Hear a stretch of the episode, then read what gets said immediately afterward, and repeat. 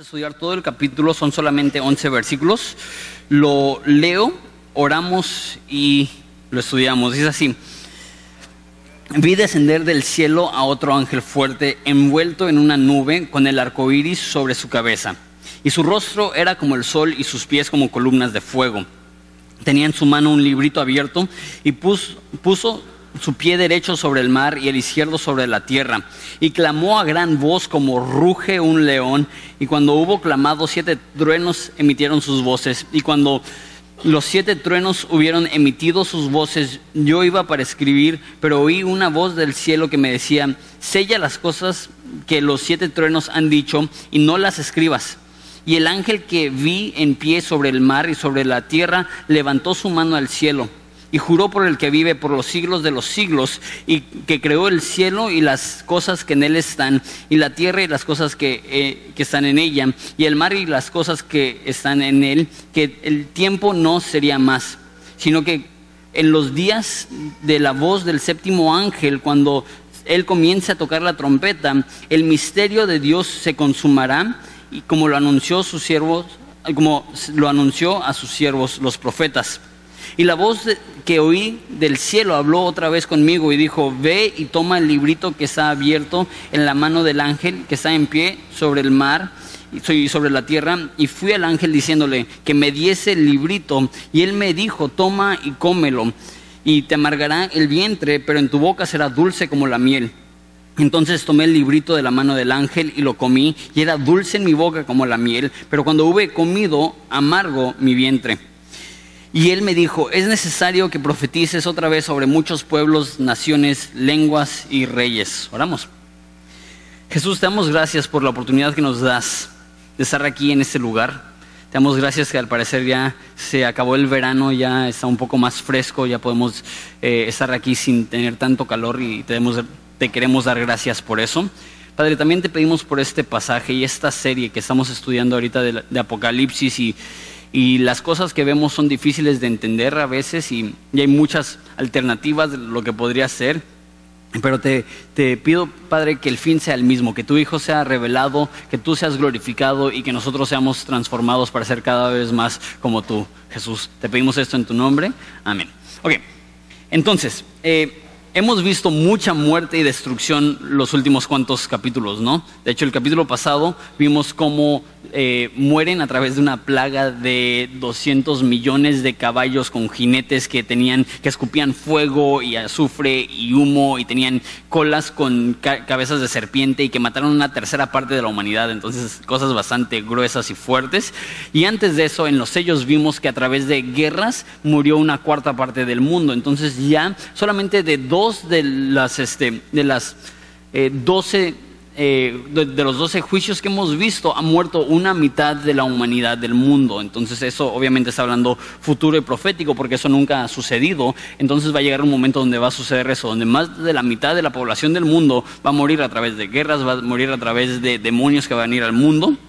escucha fuerte? Porque lo es. Y eso no incluye las otras 10... Eh, pruebas, como dice Apocalipsis, que han venido sobre el mundo, que vendrán sobre el mundo, como el fuego eh, que quema todo el, paso del mundo, como el mar que se convierte en sangre, como el sol que da menos luz y todas estas cosas que, que van a estar destruyendo a miles de millones de humanos.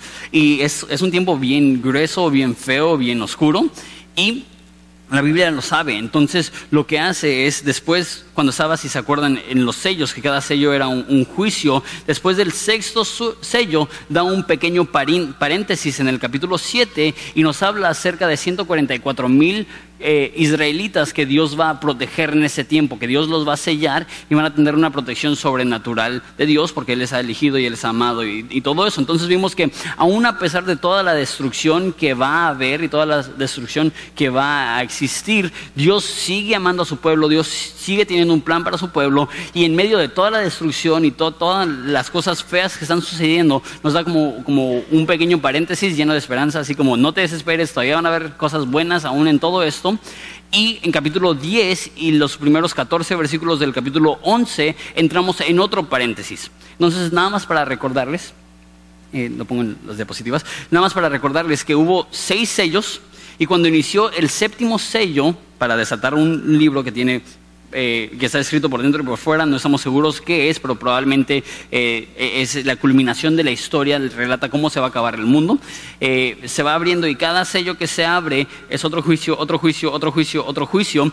Llega el séptimo sello, el último sello para abrirlo, y ese sello tiene antes de que lo pueda abrir, tiene siete ángeles con siete trompetas. Entonces ya vimos las primeras seis trompetas y cuando se toque el séptimo cuando el séptimo ángel toque la séptima trompeta, vamos a poder ver por fin el mensaje del librito, esto, o más bien del rollo, esto no es el librito, el librito lo vamos a ver ahorita. Eso se va a ver ya a finales del capítulo 11, pero en medio de esto nos da un mensaje y la verdad es que el mensaje es un poco interesante y obviamente todo Apocalipsis eh, es un poco difícil porque estamos tratando con cosas que todavía no han sucedido. Entonces no es como historia que estamos hablando, no, pues esto sucedió y eso es lo que opino acerca de lo que sucedió. Aquí no estamos opinando acerca de lo que sucedió, estamos tomando la Biblia y estamos intentando... Eh, estudiar lo que la Biblia nos dice acerca de lo que va a suceder, entonces es un poco más difícil. Y de todos los capítulos de Apocalipsis, si te soy honesto, ese es el que me causa más problemas. No porque sea el más destructivo o el más apocalíptico, pero es que simplemente hay dos posturas totalmente distintas y las dos posturas tienen mucho sentido y simplemente no estoy seguro en lo que les voy a decir. De hecho, empezamos con eso. Versículo 1. Dice así. Vi descender del cielo a otro ángel fuerte, envuelto en una nube con el arco iris sobre su cabeza, y su rostro era como el sol y sus pies como columnas de fuego. Entonces, la primera pregunta es: ¿quién es este ángel? Y si recuerdas, en capítulo 1 dice que Jesús va a venir en las nubes. También dice en capítulo 4 que alrededor del trono hay un arco iris como esmeralda. También dice en eh, Apocalipsis capítulo 1 que el rostro de Jesús es como el sol y dice que sus pies son como metales que están en un horno. Aquí dice como pilares de fuego, columnas de fuego. Entonces puede haber cierta similitud ahí. Entonces ves la manera que se describe este ángel y es muy, muy, muy parecido parecida a la descripción que tenemos en Apocalipsis 1 y 4. Y muchos comentaristas, incluyendo Chuck Smith, fundador de Capilla Calvario, él ve eso y, dice, pues esto parece ser Jesús, ¿no? ¿Quién, ¿Quién, más tiene rostro como el sol? ¿Quién más tiene pies como columnas de fuego? ¿Quién más tiene un arco iris que le rodea? ¿Quién más tiene, este, quién más viene en una nube? Entonces, esa es una postura que es Jesús y como les digo, es posible que sea Jesús, pero el problema que tengo yo con esa postura eh, son dos palabras, otro y ángel.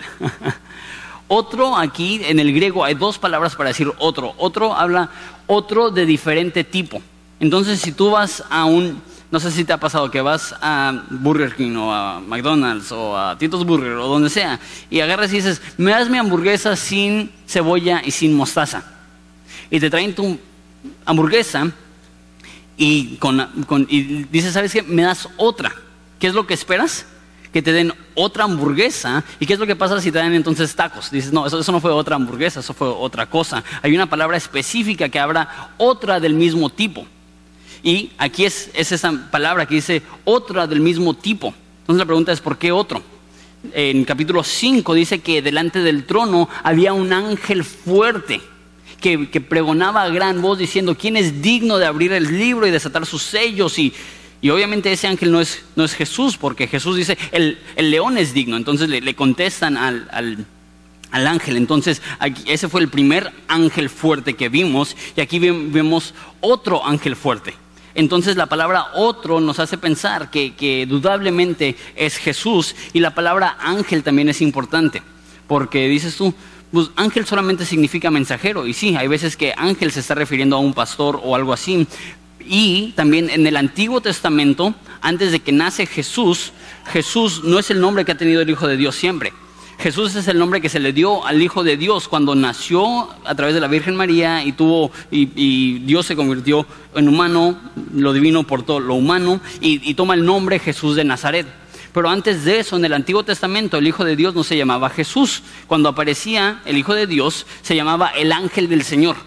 Entonces, la gran mayoría del tiempo en el Antiguo Testamento, cuando ves la frase el ángel del Señor, lo que está diciendo es que es una aparición antes del nacimiento de Jesús, de Jesús. Entonces comentaristas dicen, pues a Jesús sí se le dice ángel en el Antiguo Testamento, pero el problema una vez más con eso es que nunca desde que nace Jesús se habla de Jesús como un ángel. Desde que nace Jesús, ahora el nombre es Jesús de Nazaret, ahora el nombre es eh, eh, el Cordero de la tribu de Judá, ahora el nombre es el León de la tribu de Judá y, todos estos términos que recibe Jesús. Entonces, el, el, hecho que dice otro ángel nos habla que, este, que lo más probable es que no sea Jesús. Y una vez más, hay muchos muchas especulaciones acerca de esto. Mucha gente está convencida que es Jesús, mucha gente está convencida que es un ángel. La verdad, la verdad, no creo que sea Jesús, pero eh, es posible que lo sea. Yo, yo, creo por eso que les digo que, que la frase otro ángel no parece ser la forma que Juan se refiere a Jesús normalmente. Ok, este... Entonces vi descender a este ángel y nos dice un poquito acerca de él. Dice en versículo 2 que tenía en su mano un librito abierto y se puso de pie y puso su pie derecho sobre el mar y su pie izquierdo sobre la tierra. Entonces yo creo que lo que está diciendo aquí no es así como que está en la playa y tiene un pie en la arena y otro pie en el mar, sino que está hablando más bien de un ángel enorme. Por eso le llama un un ángel poderoso que tiene su pie sobre la tierra y tiene su pie sobre el océano. Entonces me imagino un, ángel muy grande, un angelote, pongo, puse en mi diapositiva, y tiene un librito. Ahora la pregunta también es, ¿qué libro es este? Y ya vimos un libro mencionado en Apocalipsis que se llama, que, es el libro que nadie puede abrir, que es el que tiene siete sellos, que es un pergamino. Pero ahí cuando se refiere al libro, se refiere como libro, y aquí es otra palabra totalmente en griego que es librito, o también se podría traducir como panfleto. Está haciendo una diferencia total entre un libro grande y un pequeño libro. Eso es un, un librito. Entonces, ¿qué es este libro? No creo que sea el libro que tiene siete sellos pero no sé qué es. Una vez más, hay tantas veces en Apocalipsis que nada más tenemos que decir, no nos dice Juan, y si no nos dice el Juan, podemos adivinar, pero, pero realmente es eso, es simplemente una especulación. Entonces, hay un angelote, pone su pie izquierdo en el mar, su pie, eh, su pie izquierdo en la tierra, perdón, su pie derecho en el mar, y dice versículo 3, y una vez más, esto es confuso, porque la razón que que no estoy convencido en cuanto a quién es este ángel es por el versículo 3. Creo que es un ángel y no Jesús, pero realmente el versículo 3 es lo que deja eso, ese tema abierto en mi corazón y dice, a lo mejor es Jesús, porque mira lo que dice. Versículo 3, y clamó a gran voz como ruge un león, y cuando hubo clamado, siete truenos emitieron sus voces. Entonces ya sabes el título que se le ha dado a Jesús, el león de la tribu de Judá, y se para, si es que es Jesús, y, y emite ese rugido como un león. Y la razón que creo que, que, esto da la posibilidad de que sea Jesús es porque hay mínimo dos, a lo mejor cuatro, pero hay dos muy específicas, dos profecías en el Antiguo Testamento acerca del Mesías y del fin del mundo que dicen así, lo va a hacer en pantalla, este, en versículo 11, Oseas 11.10. Entonces, si lo pueden poner en pantallas, James. Eh, Oseas 11.10. Y en Oseas, aquí está hablando del fin del tiempo, cuando Dios va a traer al pueblo de Israel una vez más y protegerlo, cosas que ya hemos visto, cosas que hemos visto más. Está hablando, al parecer, de este punto en la historia. Y dice: En pos de Jehová caminarán, él rugirá como león, rugirá y los hijos vendrán temblando desde el occidente hablando de Jehová, hablando de Dios, que Dios va a rugir como un león y va a traer así al pueblo de Israel. Y si lees unos cuantos capítulos, va a estar, empezando en el capítulo 11, va a estar hablando de la restauración del pueblo de Israel. Entonces es interesante que Apocalipsis dice que llega este ángel y ruge, y el próximo capítulo habla de la restauración de Israel. Y en el Antiguo Testamento hay una profecía que Jehová va a rugir y va a reunir a, a Israel. Hay otra profecía aún más específica. Joel 3, 13 al 16 dice, echad la hoz porque la mies ya está madura, venid y descended porque el lagar está lleno, rebosan las cubas porque mucha es la maldad de ellos.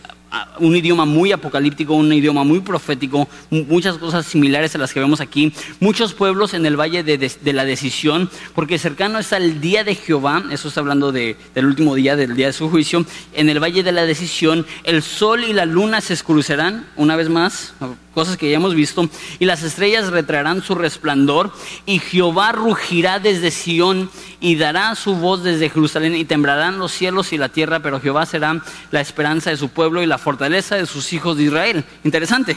Una vez más dice que, que Dios va a rugir y que cuando ruja va a haber esperanza para Israel.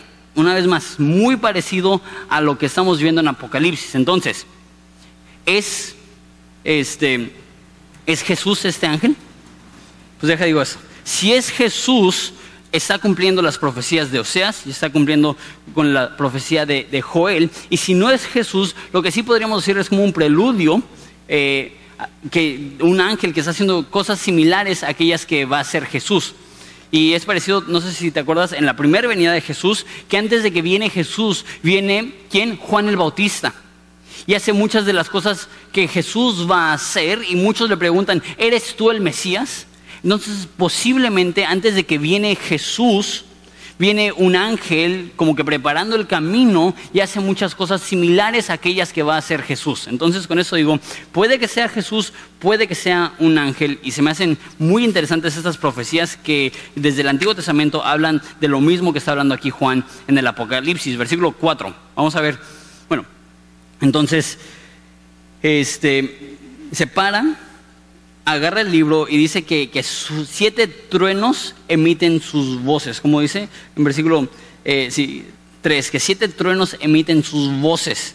Ahora, escucha esos truenos, en versículo 4 dice, y cuando los siete truenos hubieron emitido sus voces, yo iba a escribir, pero oí una voz del cielo que me decía, sella las cosas de los siete, perdón, siete truenos, que los siete truenos han dicho, y no las escribas. Y el ángel que vi en pie sobre el mar y sobre la tierra, levantó su mano al cielo y juró por el que vive de los siglos de los siglos, que creó el cielo y las cosas que en él eh, que están en él, y la tierra y las cosas que están en ella, y el mar y las cosas que están en él, que el tiempo no sería más. Entonces está este ángel o Jesús, o quién sabe quién es, y se para sobre el mar, se para sobre la tierra, y tiene ese librito y de repente ruge como un león y cuando ruge como un león suenan siete truenos, pero no son truenos ordinarios, esos truenos hablan y tienen voces y, voces audibles. Entonces Juan escucha lo que dicen estos siete truenos y empieza a escribir y escucha la voz del cielo que dice, no lo escribas porque eso es un misterio, esto no se va a dar a entender hasta el final de los tiempos. Y tú dices, eso está muy raro. ¿Qué pueden ser? No tenemos ni la menor idea de lo que son. Lo que sí hemos visto es que hay siete sellos y son siete juicios, que hay siete trompetas y son siete trompetas. Vamos a ver siete copas y son siete juicios. Entonces, posiblemente esos siete truenos son siete juicios más. No sabemos, pero lo interesante es que son sellados, dice ahí. Eh, sella las cosas que los siete truenos han dicho y no las escribas. Entonces, es sellado para el futuro, no es para que nosotros sepamos ahorita. Y lo importante es lo que dice aquí que el que está ahí parado, sea Jesús o sea el ángel, jura por Dios, jura por el que vive por los siglos de los siglos y dice, el tiempo no será más. Estamos llegando al final de la historia como la conocemos, estamos llegando al fin del mundo. Estamos llegando al fin de la Biblia y al fin de Apocalipsis y nos están narrando lo que sucederá en los últimos días y Dios ruge, como, si es Dios o un ángel, ruge como un león diciendo, ya, ya estuvo, ya, ya no hay más tiempo, ya, ya no habrá más demora, se podría entender por esto. Y la pregunta es, ¿qué va a pasar? ¿Qué pasará en ese momento? Y es interesante porque está sellado, pero al mismo tiempo, digo esto, eh, hay información acerca de, este mismo suceso en Daniel. La forma que estudiamos la Biblia en Horizonte es una forma que se llama inductiva. La forma inductiva lo que haces es que lees el texto y lo ves como un detective y ves todos los versículos como una pista para llegar a una conclusión, como un, detective. Y lo que se hace en el estudio inductivo es que se le da el mayor peso al contexto. Entonces, si vemos un versículo, para, en vez de decir, ¿qué significará eso? Pues vamos a ver lo que dice otro libro de la Biblia buscamos en el contexto inmediato y decimos, ok, ¿de qué ha estado hablando? ¿De qué va a hablar? Y eso nos va a ayudar a entender el texto. Entonces, por eso, muy rara vez en Horizonte brincamos de un pasaje a otro pasaje, a otro pasaje, a otro pasaje. ¿Por qué? Porque creemos que el, el autor de los libros que estamos estudiando puso suficiente información en los libros para poder entender el contenido simplemente al estudiar los libros. Pero hay ocasiones en las cuales hay tanta similitud entre un pasaje y otro que sería sería insensato ignorarlo. Y ese es uno de esos casos. Obviamente en el Antiguo Testamento en los profetas se habla mucho acerca del fin del mundo, pero en Daniel 12, si puedes ir, ir ahí en tu Biblia, en Daniel 12 narra esta misma historia, narra este mismo suceso con un enfoque un poco diferente, pero nos va a ayudar a entender qué es lo que está sucediendo. Juan 12, perdón, Daniel 12.1 va a estar en pantallas detrás de mí.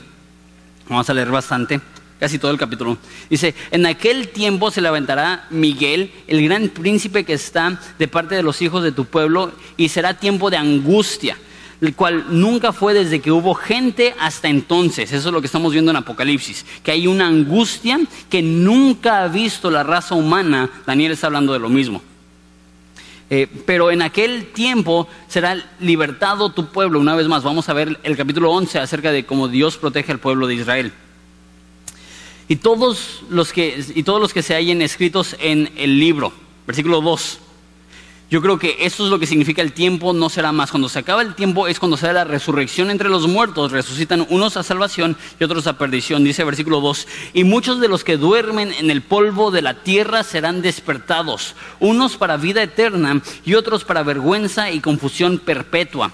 Los entendidos resplandecerán como el resplandor del firmamento y los que enseñan la justicia a la multitud como las estrellas a perpetua eternidad. Está diciendo que aquellos que son cristianos van a resplandecer, van a vivir para siempre de una manera bella. Pero tú, Daniel, cierra las palabras y sella el libro hasta el tiempo del fin.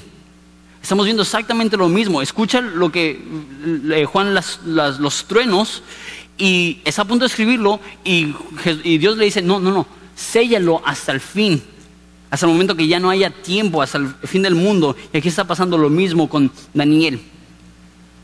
Me quedé en versículo 4 al final. Muchos correrán de aquí para allá y la ciencia aumentará, eso describe nuestro momento ahorita. Mucha actividad, mucho conocimiento aumenta, pero no estamos entendiendo mejor a Jesús. Y yo, Daniel, miré y aquí que otros dos estaban en pie, uno a ese lado del río y otro al otro lado del río.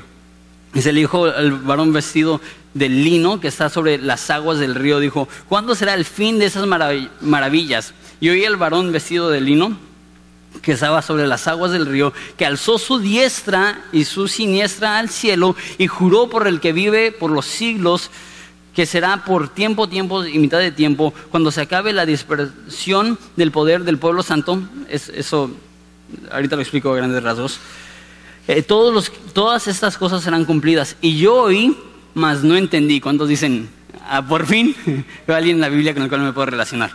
Y oí y no entendí. Me quedé, eh, 8. Y dije, Señor mío, ¿cuál será el fin de estas cosas? Y aquí en versículo 6 del capítulo 10 de Apocalipsis, que el tiempo no será más el fin. Él respondió, anda Daniel, pues estas cosas están cerradas y selladas hasta el tiempo del fin. Eso es lo que estamos viendo, estamos viendo exactamente lo mismo. Y si es lo mismo, no sé, porque en Apocalipsis vemos que tiene, que es uno y tiene un pie sobre el mar y otro pie sobre la tierra. Aquí vemos que son dos, pero igual están parados sobre ríos, sobre cuerpos de agua y hacen el mismo juramento y hasta hablan de Dios de la misma forma, el que vive por los siglos de los siglos. Entonces es tan similar que no lo podemos ignorar y lo que está diciendo aquí es que el fin de los tiempos es lo que dijo en versículo 2, que muchos de los que duermen en el polvo de la tierra serán despertados, unos para vida eterna y otros para vergüenza y confusión. Y de hecho, si vas al final de Apocalipsis, si lees el final de la historia, el final de la historia termina con esto, con lo que se llama la resurrección de entre los muertos. Y esto es sumamente importante. Es chistoso porque la cultura hispana y por ende la cultura mexicana ha sido tan influenciada por la cultura griega que casi nuestro enfoque es ir al cielo cuando muramos, ¿sí o no? Cree en Jesús para que vayas al cielo cuando mueras. es esto, aunque no está mal dicho, no es el enfoque de la Biblia. Es el enfoque griego. Los griegos veían el cuerpo como malo, el espíritu como bueno, entonces mueres y tu espíritu se va a un mejor lugar. Eso es lo que todos pensamos. Pero el enfoque de la Biblia no es eso. El enfoque de la Biblia no es que tu espíritu vaya al cielo. El enfoque de la Biblia, Jesús lo dice más que nadie, es vivir para siempre. Es vida eterna. Eso es lo que dice aquí, que resucitaremos unos para, versículo 2, unos para vida eterna y otros para vergüenza y confusión eterna. O sea, la meta para el cristiano no es cuerpo y alma y espíritu separado, cuerpo en el suelo, alma con el Señor. La meta para el cristiano y lo que veremos al final de los tiempos y a lo, que yo creo que está llevándonos este texto es que todos vamos a resucitar un día del polvo de la tierra. Y tú dices, ¿y, y, qué si mi, cadáver se descompone? dice, del polvo de la tierra. Y dices, ¿y, y, qué si me creman? Del polvo de la tierra. ¿Y, y, qué si muero en alta mar? Dice en, otro, dice en Apocalipsis que el mar entregará a sus muertos. Entonces, sin importar dónde estén tus restos, Dios los va a juntar y Dios te va a volver a crear y vamos a resucitar. Yo sé por qué no lo enseñan, porque se escucha algo así como The Walking Dead o algo de zombies o no sé, pero eso es lo que enseña claramente la Biblia. Y ojo, lee tu Biblia, lee cuántas veces habla del cielo, lee cuántas veces habla del infierno o lee cuántas veces habla de vida eterna y habla de destrucción porque eso es lo que está hablando. Sí creemos en el cielo, obviamente, sí creemos en el infierno, obviamente, pero el enfoque de la Biblia es que vamos a resucitar. Y aquellos que hemos depositado nuestra confianza en Jesucristo viviremos en un mundo perfecto, sin dolor, sin injusticia, sin tristeza, sin nada de eso que es malo. Y aquellos que han negado a Jesucristo serán echados, como dice Apocalipsis, al lago de fuego y quemarán por siempre sin morir o sin que haya fin a esto. Okay. Entonces, yo creo que eso es lo que está diciendo cuando dice en versículo 6 que el tiempo no será más. Y si, lo relacionas con lo que dice Daniel, lo que está hablando es la resurrección de entre los muertos. Si te dejé confundido, no te preocupes. Ven a finales de octubre, principios de noviembre, cuando lleguemos al capítulo 19 y vamos a hablar un poco más de eso, ¿va? Ok, entonces, versículo 7 sino que en los días de la voz del séptimo ángel, cuando comience a tocar la trompeta, el misterio de Dios se consumará, como anunció a sus siervos los profetas. Me brinqué este versículo. Eso es lo que estaba hablando ahorita. Que cuando toque el séptimo sello y se acaben esas plagas que estamos viendo y se obra, se abra, perdón, el libro que está en la presencia de, de Dios, se va a entender esto.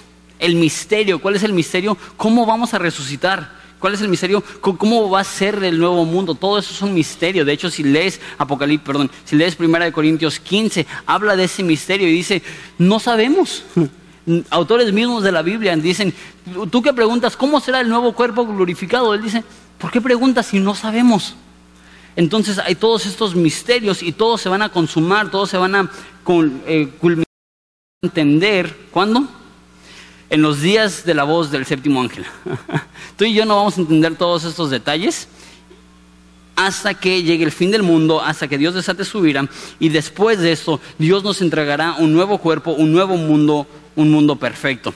Ahora, sé que Apocalipsis está lleno de cosas bien raras. Una cosa rara más. Versículo 8. Me brinqué.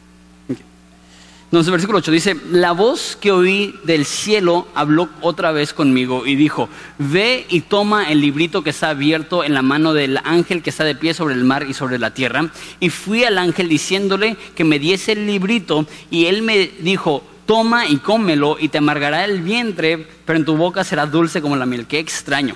Entonces tomé el librito de la mano del ángel y lo comí y era dulce en mi boca como la miel, pero cuando lo hube comido eh, amargo en mi vientre. eso es raro.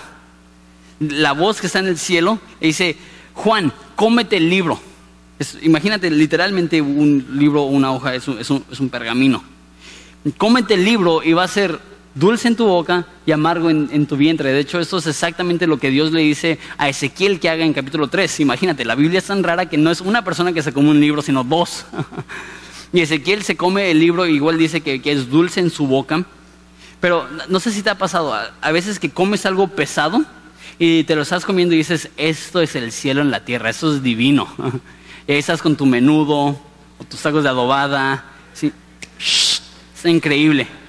Y luego en la noche estás, oh, esto es amargo. Y eso es lo que está diciendo, que en su boca es dulce, pero cuando llega a su vientre, cuando empieza a hacer digestión, es amargo, le duele la panza. Yo digo, pues, ¿qué esperabas, Juan? Si te comiste un libro, obviamente te va a doler la, la panza. Y creo que eso es algo literal. Literalmente Dios le dice a Juan, él agarra el libro y se lo empieza a comer y le supo dulce. Literalmente le dolió la panza. Pero yo creo que también representa algo. Yo creo que representa lo que está sucediendo en Apocalipsis. Que lo que sucede en Apocalipsis es dulce. Como dije, es dulce pensar que Dios nos va a regalar vida eterna.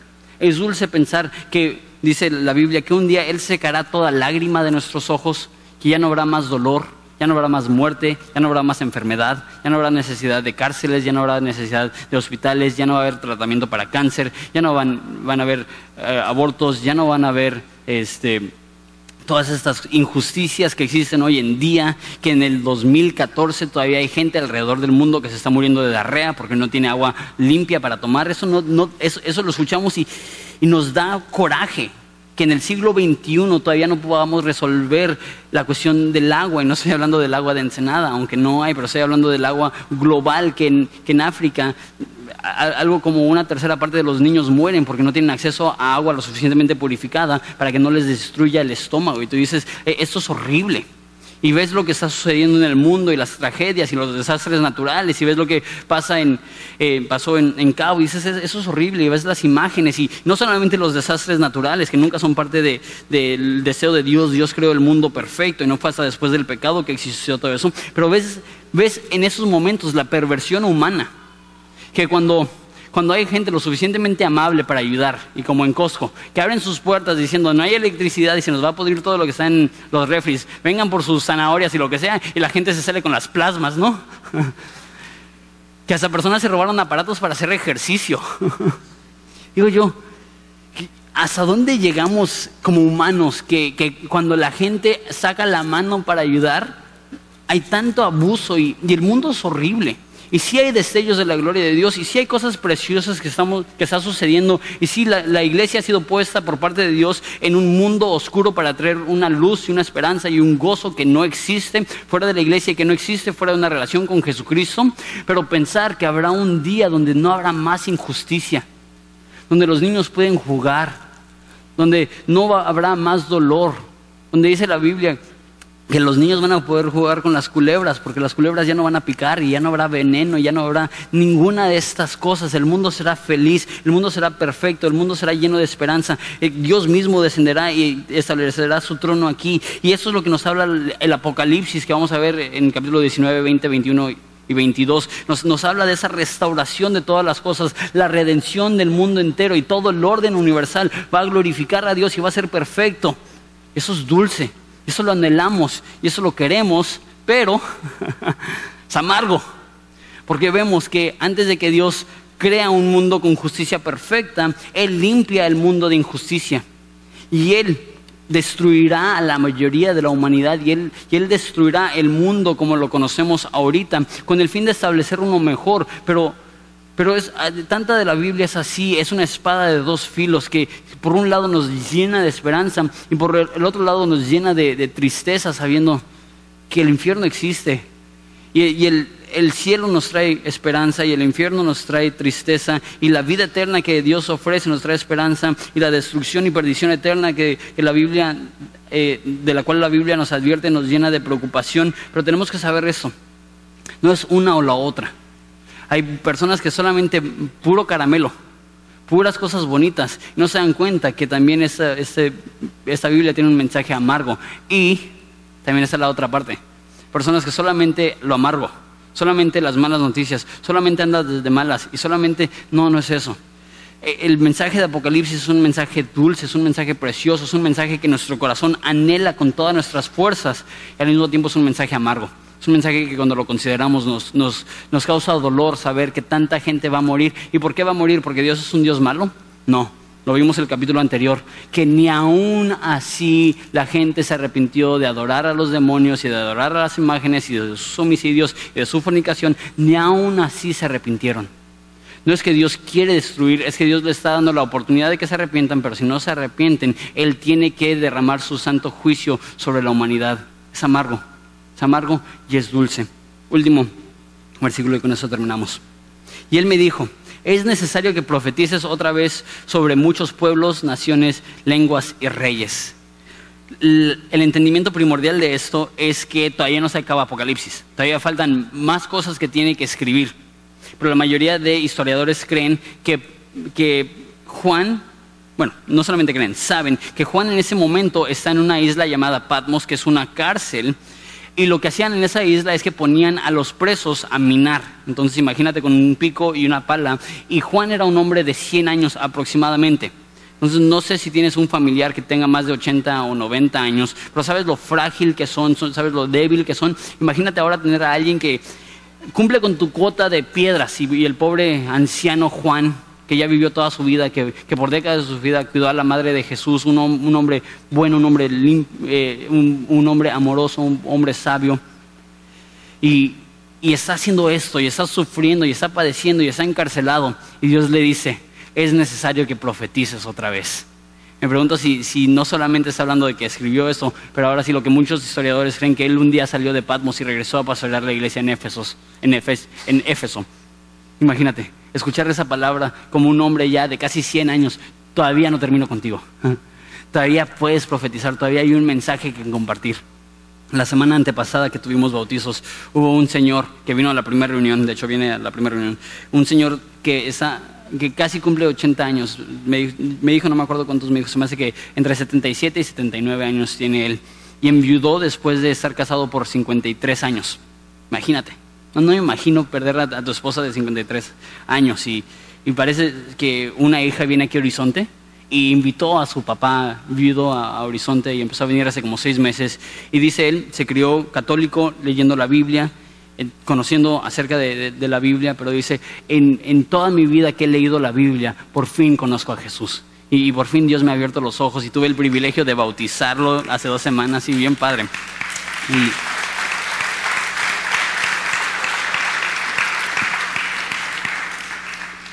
digo que, Dios esperó hasta, hasta que este hombre tuvo 80 años. es como si Dios le dijera a este hombre de 80 años, todavía no termino. Vamos, em, empezando.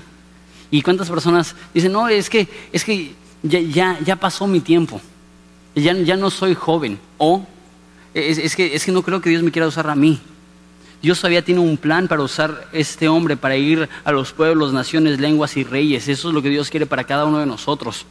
Dios quiere usarnos para esparcir este mensaje de la revelación de Jesucristo a todo el mundo, del amor de Dios, del plan de Dios, que sí, también la justicia de Dios, que eh, que animamos a la gente diciendo que hay un mensaje dulce de salvación, pero también advertimos a la gente diciendo que hay un mensaje amargo de la perdición y que ellos pueden escoger, como dice la Biblia, escoge hoy la vida o la muerte, a qué Dios vas a servir. Eso es lo que Dios nos llama a hacer a nosotros, ir a todas las naciones y ser discípulos de ellos. Y me encanta ese plan global de Dios, que Dios no está enfocado solamente en una nación, pero dice en muchos pueblos, naciones, lenguas y reyes. Es bien padre. No sé si conocen del ministerio Juventud con una misión, pero es un ministerio internacional que tiene una base aquí en, en Ensenada y acaban de empezar a venir a Horizonte todo el staff y, y, está bien padre. Y en el servicio de la mañana hay personas, porque una vez más es un ministerio internacional, para empezar, en Horizonte hay personas de Canadá, hay personas de Estados Unidos, hay mexicanos, hay centroamericanos, hay, este, hay africanos y cuando lo incluyes a, ellos, son un chorro de personas de todas partes de Europa, de todas partes de Sudamérica, eh, asiáticos y, todos los países, algo, este, ¿cómo se llama? Eh, Australia, pero tiene otro nombre, este, Oceanía. todas las naciones menos Oceanía, todos los, este, ¿cómo se llama?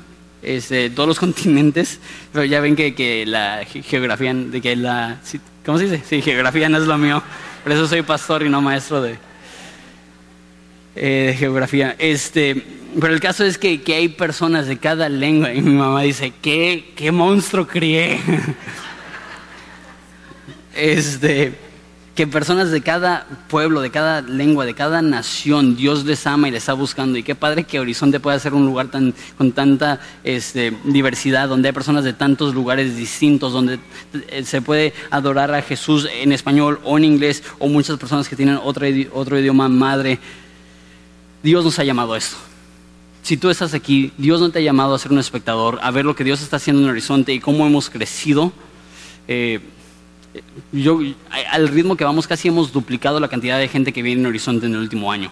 En la reunión de las, eh, de las 10, la reunión bilingüe, eh, antes venían 30, 40 personas, hoy en la mañana hubo como 300, hubo un poquitito menos de las que hay ahorita, y se ve un crecimiento que Dios está haciendo aquí en, Horizonte.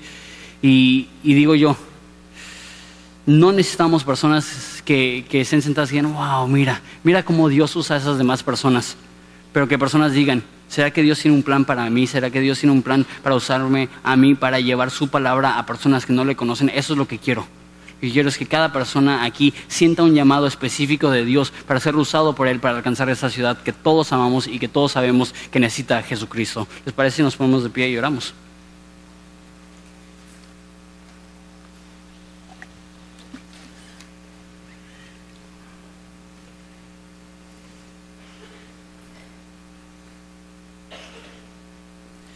Jesús, te doy gracias por este mensaje, este libro.